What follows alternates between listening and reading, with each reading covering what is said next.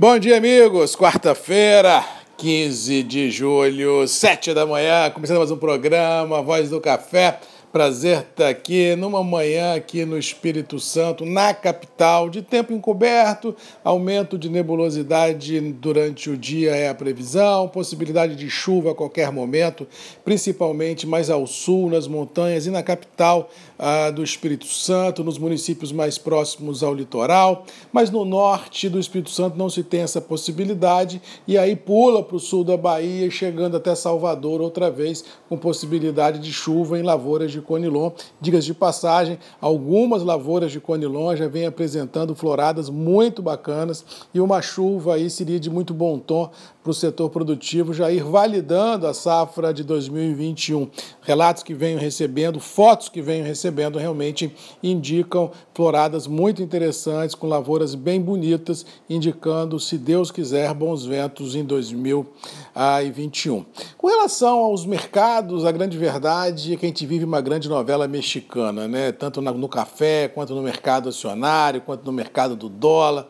Uma novela que não acaba, cada dia um capítulo novo, cada dia o artista ou a atriz tem um humor diferente, ou seja, mas a mesmice é a mesma, não se tem assim nenhum grande rompante no mercado que valide uma, uma mudança, uma ruptura do atual intervalo mercadológico. O dólar é de 5,30 a 5,40, politicamente em Brasília também está uma grande novela mexicana, o um embate entre os poderes é assim, um belisca daqui, o outro grita de lá, mas assim, nada que de forma contundente que, que busque assim ou que marque uma possibilidade de ruptura, de estresse gigantesco. O que temos aí é, uma, é um grande banho-maria, uma, uma panela cozinhando aí com fogo brando, ou ou seja, se não houver um fato novo, é isso que está aí mesmo, vamos tocar o barco, porque não tem para onde correr uh, politicamente falando. No caso da pandemia no Brasil, a situação é complexa, aí já não é uma novela mexicana, aí sim é um trem fantasma,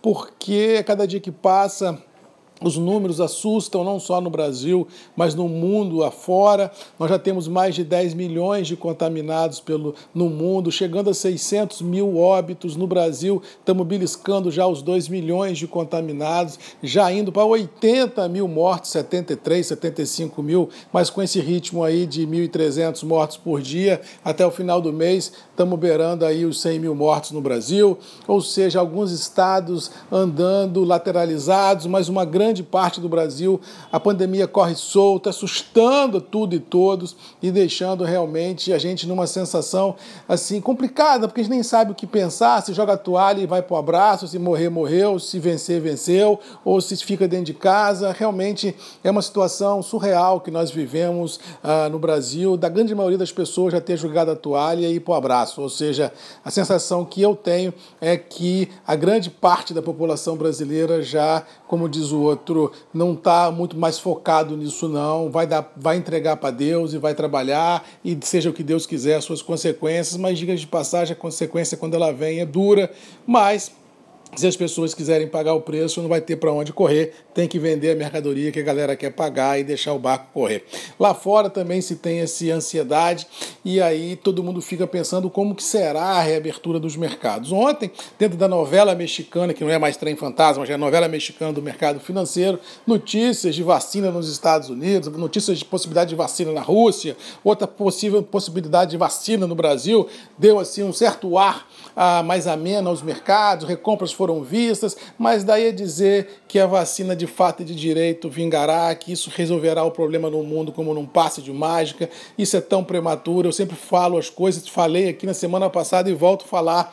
Gente, eu demorei 50 dias para conseguir ser vacinado da gripe normal, H1N1, aqui no Espírito Santo, pagando. Não é de graça, não, pagando 150 reais a vacina para minha esposa, para mim para meu filho. E mesmo assim, 50 dias de fila de espera. A gente achar que num toque de mágica a vacina da, do Covid vai chegar e todo mundo vai ser vacinado, isso é uma brincadeira. Eu torço que isso aconteça, mas isso é uma brincadeira. Igual o cara falar que tem um laboratório na China que vai fazer 100 milhões de doses. Gente, só na China tem quase 2 bilhões de pessoas, ou seja, só para vacinar, como diz o outro, a, a, população chinesa, o laboratório chinês tem que trabalhar dois anos. Imagina quando vai chegar isso nos rincões da África, da América Central, do Brasil, dos Estados Unidos. Cara, isso é maluquice.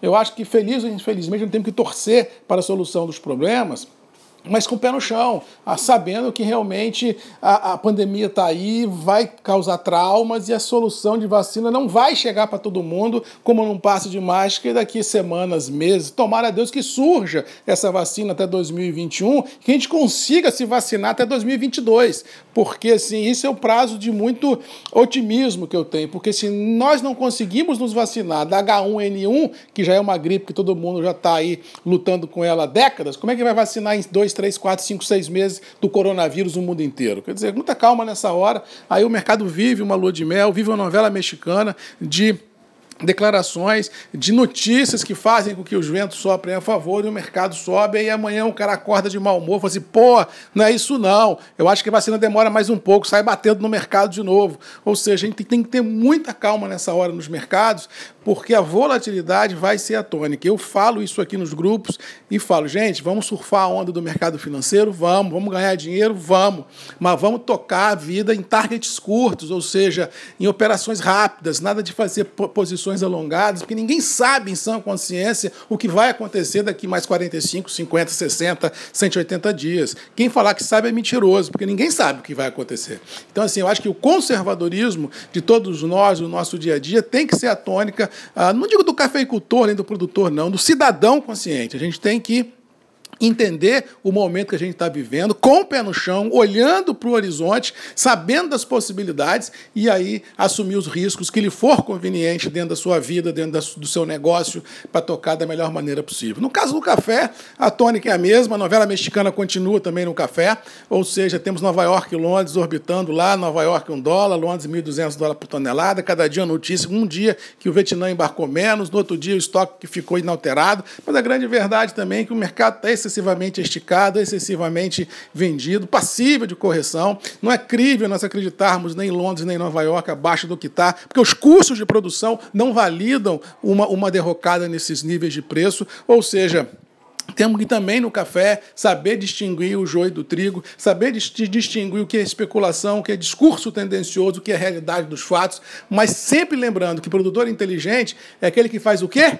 Que eu falo todo dia, dilui riscos, trava operações no presente e no futurão, cria fluxo financeiro para não permitir que momentos adversos, quando eles aparecem, lhe imponha uh, intimidação. Ou seja, nós temos que ter uma, uma tranquilidade, um conforto financeiro, emocional e espiritual para enfrentar os desafios que também o café nos impõe no dia a dia. Ou seja, nós vivemos um grande mais do mesmo, uma grande novela mexicana, um grande trem fantasma no caso da pandemia, e nós, assistindo isso tudo no imenso drive-in, temos que ter a consciência de entender que esse filme, ou que essa peça de teatro, ou que esse parque de diversões, uma hora vai acabar, que a realidade dos fatos vai ser presente e que nós vamos ter que ter estrutura emocional, financeira, é, espiritual ah, para enfrentar todos os desafios que nós temos pela frente. Mas com certeza o venceremos, porque nós somos, como diz outro, filhos de Deus e o homem lá em cima não vai deixar a gente na mão de jeito nenhum. No mais, vamos ficando por aqui, desejando a todos aí uma boa quarta-feira, que Deus nos abençoe, que a gente possa hoje, mais um dia, ter preços do café estabilizados, dólar na letargia que se encontra, Nova York na sua grande novela mexicana